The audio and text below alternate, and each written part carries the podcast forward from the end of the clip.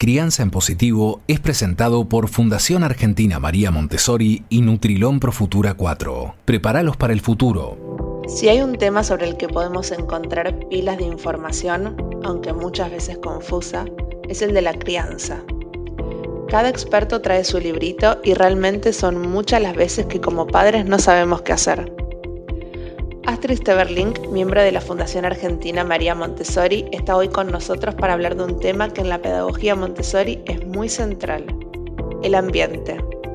¿Pero a qué nos referimos con ambiente? Bienvenida Astrid, por favor contanos un poco sobre esto. El ambiente es todo lo que rodea al niño, ¿no? Y es de lo que el niño se nutre para formar su personalidad. Una manera muy clara de verlo es eh, comparar el vientre materno con después el ambiente donde eh, nace el niño. ¿sí?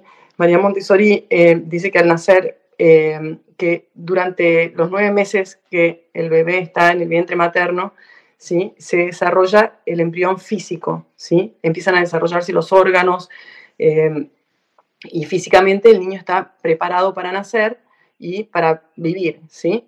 Entonces, ese es el embrión físico. Pero cuando nace el bebé, ¿sí? De, eh, eh, de repente está en un ambiente que ya no es el vientre materno, donde encontraba todo lo que necesitaba para desarrollarse, y tiene que empezar a buscar ¿sí? y a encontrar respuesta a sus necesidades en ese nuevo ambiente. Y sus necesidades son necesidades de crecimiento, de desarrollo, igual que las que tenía en el vientre materno. ¿sí? Em, pero ahora ya no está todo preparado perfectamente por la naturaleza, digamos, eh, para satisfacer esas necesidades eh, eh, que tiene el bebé, ¿sí? Para crecer. Entonces ahora los adultos o las personas, los seres humanos, tenemos una responsabilidad muy grande, que es replicar ese vientre materno en un nuevo vientre que es el ambiente preparado, ¿sí? Entonces podemos pensar en el concepto de ambiente preparado como un vientre que creamos nosotros para que el niño siga desarrollando su persona. Porque el niño, cuando nace, no está completo. ¿sí? En el vientre se gestaron sus órganos físicos, el embrión físico. Pero desde el nacimiento y en interacción con el ambiente comienza el desarrollo de su persona, de su personalidad. El bebé va a seguir desarrollándose físicamente al mismo tiempo que forma su personalidad sus sentidos, su lenguaje, su voluntad, sus emociones, su inteligencia, o sea, su mente, se forman adaptándose al ambiente en el que va a vivir. Y eh, María Montessori entonces a esto le llamaba la etapa de formación del embrión psíquico. ¿sí? Antes era un embrión físico en el vientre materno, ahora es un embrión psíquico, tiene que formar la personalidad. De la misma manera que el embrión físico encontró en ese vientre materno lo que necesitaba para desarrollarse, ahora el embrión eh, psíquico necesita encontrar en su nuevo ambiente, que será su familia, su casa, el lugar donde va a vivir, lo que necesita para formar su persona, para crear su personalidad y desplegar, desplegar todo ese potencial que trae como ser humano. ¿sí? Y eso es lo que entendemos en Montessori como un ambiente preparado, un ambiente que responde a las necesidades de desarrollo propias del niño, donde el niño va a encontrar todo lo que necesita para desarrollar su personalidad de una manera armónica, integrada y plena. Esto incluye no solo el aspecto físico, sino sobre todo el aspecto social y emocional. ¿sí? Entonces, los adultos somos una parte esencial de ese ambiente preparado y somos una guía y un modelo para el niño. Somos un modelo de cómo interactuar de la manera más positiva posible con el ambiente, no solo con el ambiente, sino, por supuesto, con otros seres humanos, ¿no es cierto?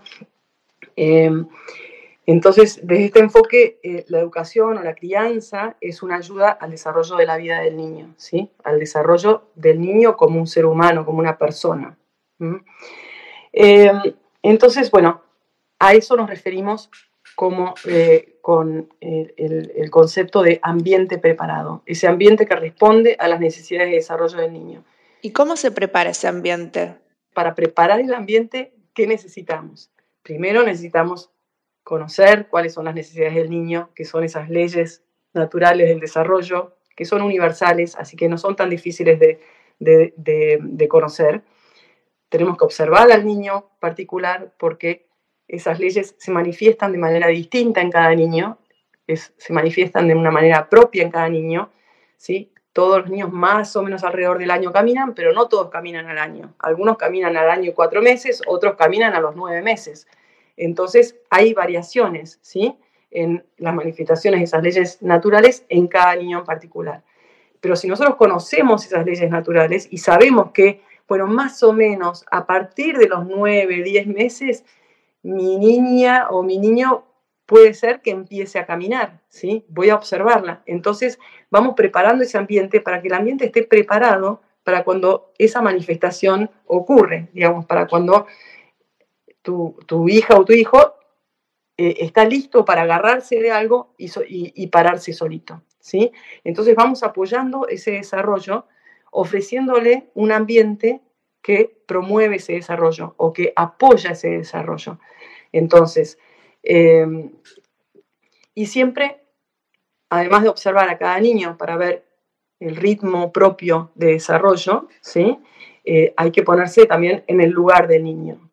Entonces, por ejemplo, cuando estamos en, un ambiente, si estás en el living de tu casa, decís, bueno, si yo fuera un bebé de nueve meses en este ambiente, me te sentás en el piso y decís, ¿qué veo yo? ¿Qué cosas me serían interesantes para mí? ¿Qué cosas serían peligrosas para mí? ¿Qué cosas eh, me ayudarían, por ejemplo, a agarrarme y, e incorporarme y pararme solito? ¿sí? ¿Hay cosas que, que me ayudan a hacer eso?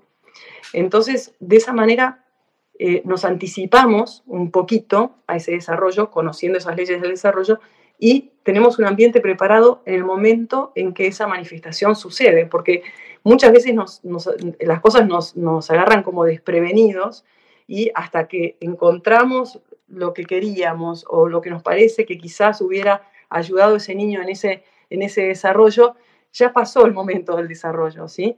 Las cosas suceden muy rápido con los niños eh, en esta primera etapa de los, primeros eh, tres años y hasta seis años también. Entonces, eh, ese conocimiento nos ayuda a preparar el ambiente de manera adecuada para que cuando suceden esas manifestaciones en nuestra hija o nuestro hijo particular, está el ambiente preparado para ese niño. ¿sí?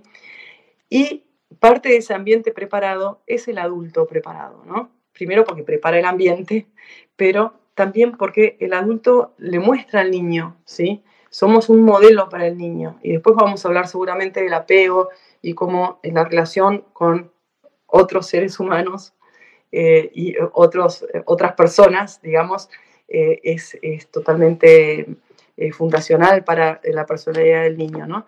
Em, pero ese adulto preparado, además de preparar físicamente el ambiente, es un modelo de interacción con otras personas y con el ambiente, un modelo que el niño sigue.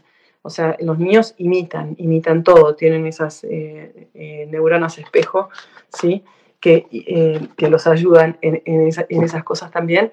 Em, entonces, el, el, adulto preparado, el adulto tiene que ser consciente de eso, o sea, uno tiene que ser siempre consciente de que es modelo para el niño, en todo, hasta nuestras reacciones emocionales, sobre todo en nuestras reacciones emocionales a lo que nos sucede, ¿sí? a la manera de reaccionar a ciertos eventos o cosas que están sucediendo.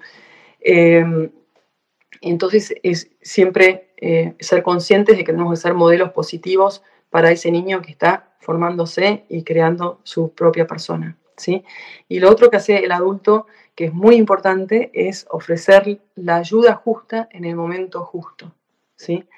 No hacer las cosas por el niño porque no podemos forzar el desarrollo del niño, no podemos desarrollar nosotros, hacer que esos desarrollos ocurran. ¿sí? Es el niño mismo que lo tiene que llevar adelante a su propio ritmo y según su propia guía de desarrollo. Eh, entonces, pero a veces, ¿sí? requieren de ciertas ayudas o colaboraciones del adulto. Y tienen que ser ayudas respetuosas, respetuosas de, esa, de ese desarrollo propio del niño, ¿sí?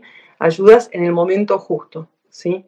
Justas en el momento justo, ni por de más ni por de menos. Cuando hacemos las cosas por los niños eh, es muy negativo para ellos. y esto tiene que ver con la independencia que vamos a hablar después.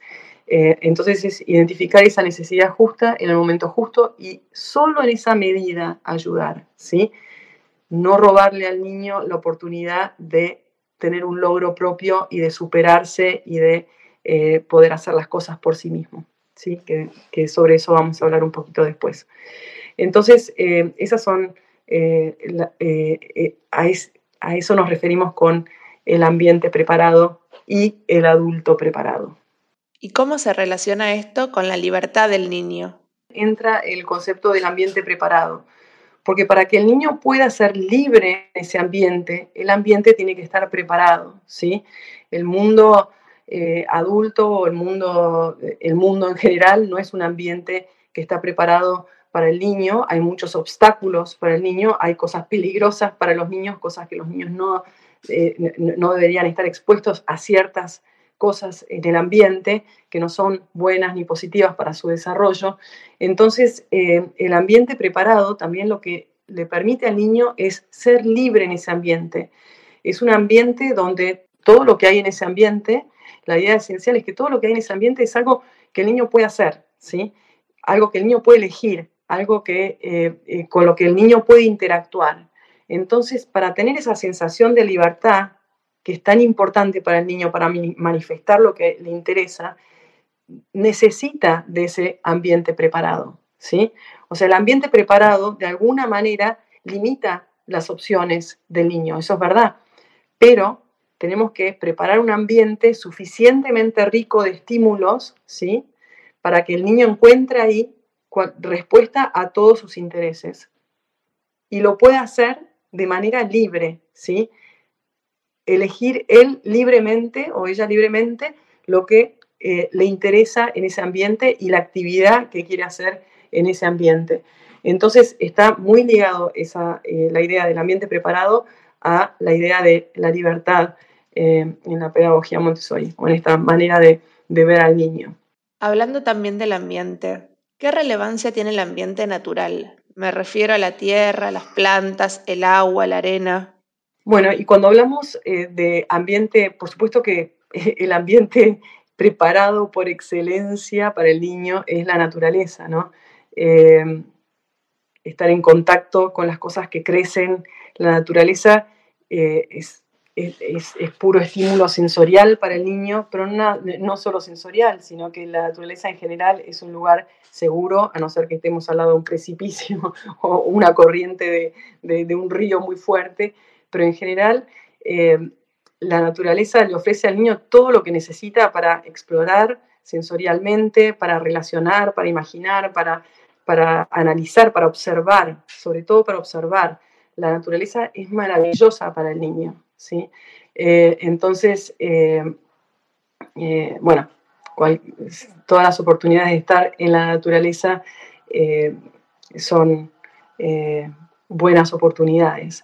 Eh, y mm, el niño cuando está eh, en la naturaleza, bueno, puede elegir libremente, puede actuar libremente, puede tocar, puede experimentar todo eso que tiene a, su alrededor y además se vuelve un observador, ¿sí? Al niño le, parece todo maravilloso porque obviamente son todas cosas nuevas y la, la naturaleza es maravillosa en la diversidad de formas y colores y texturas y, cosas. Eh, y, eso es exactamente lo que necesitamos, un, ambiente rico en ese tipo de estímulos, sobre todo a esta edad.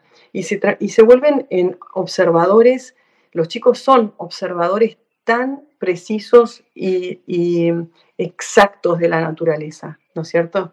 Eh, bueno, y la naturaleza está llena de oportunidades de observación, que es lo que queremos desarrollar en el niño, porque la observación es, la base del pensamiento analítico. Cuando nosotros observamos y distinguimos eh, cualidades de las cosas, ¿sí? después podemos comparar y relacionar cosas, y en eso consiste el pensamiento analítico. Entonces, eh, en la naturaleza eh, ocurre todo esto, bueno, valga la redundancia, naturalmente. ¿sí? El lenguaje, por supuesto, nos ayuda a, aprovechar, digamos, todos estos estímulos eh, de la naturaleza. O sea que el lenguaje también tiene que acompañar eso y quizás es algo más humano y más externo a la naturaleza, pero que en conjunto con la naturaleza eh, nos permite ser inmensamente creativos. ¿Cómo se relaciona el ambiente preparado con el juego? Eh, nosotros decimos siempre que los niños, o sea, es verdad que preparamos un ambiente donde hay ciertas actividades, pero son muchas las actividades, ¿sí? En un ambiente preparado para un niño, donde el niño tiene eh, la posibilidad de elegir libremente qué es lo que él quiere hacer. Y eso es la esencia del juego, ¿sí? Hacer algo que yo elijo con mis propias reglas, en realidad no siempre con mis propias reglas, pero eh, es algo que yo elijo, ¿sí? Hacer porque a mí me interesa y lo voy a hacer cuando a mí me interesa y lo voy a empezar y lo voy a terminar y después si quiero lo voy a repetir. Y esa es la esencia de la interacción del niño en un ambiente preparado, ¿sí? La libre elección guiada por el interés del niño, donde el niño puede repetir esa actividad todas las veces que el niño necesita repetirla hasta que su interés haya sido satisfecho y ese interés quiere decir que hay algo que terminó de construirse, ¿sí? Y entonces el niño ya puede dejar esa actividad y quizás ya no, ya no la vuelva a hacer.